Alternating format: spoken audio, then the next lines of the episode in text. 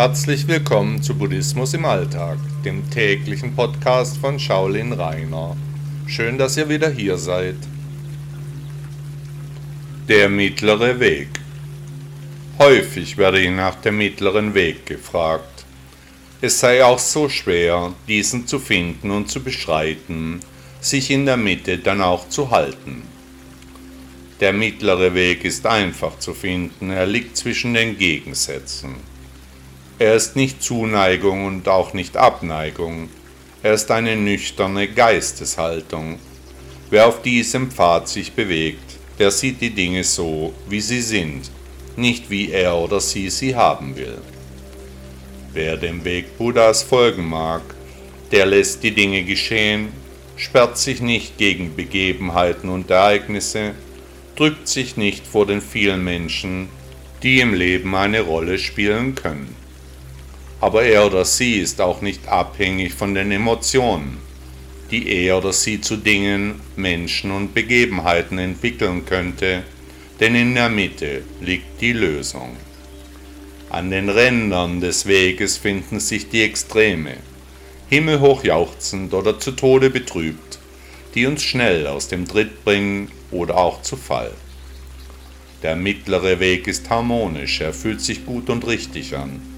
Sofort spürt man unter den Füßen das ganze Universum. Das Sein ist im Einklang mit der Umgebung. Achtsamkeit fällt plötzlich leicht. Das Verletzen anderer Lebewesen ist dann unmöglich. Jetzt will man nichts haben, braucht es auch nicht. Man ist ohne Ängste und Nöte weil man um die Zusammenhänge weiß. Der mittlere Weg tut einfach gut. Die Kämpfe im Gedankenpalast kommen zu einem Ende, die Anhaftungen werden schwächer, die Atmung kann in jeden Winkel des Körpers, weil wir auch an ihm nicht mehr haften. Wo der Weg uns hinführt, wer weiß das schon? Wer will die Zukunft wirklich wissen? Denn tief in unserem Inneren da wissen wir sowieso schon alles.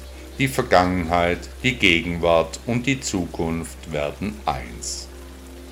Der mittlere Weg bringt Frieden, Ruhe und Klarheit.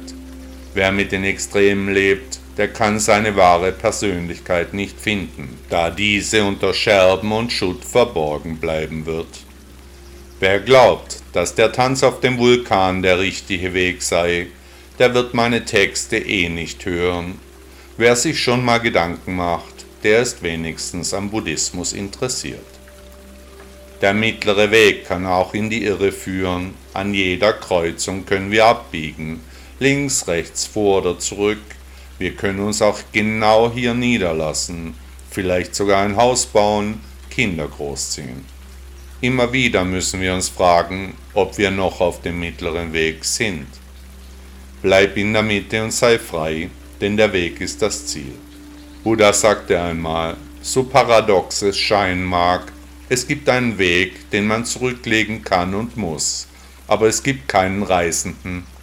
Handlungen werden ausgeführt, aber es gibt keinen Handelnden. Herzlichen Dank, dass Sie Buddhismus im Alltag gehört haben. Bis morgen.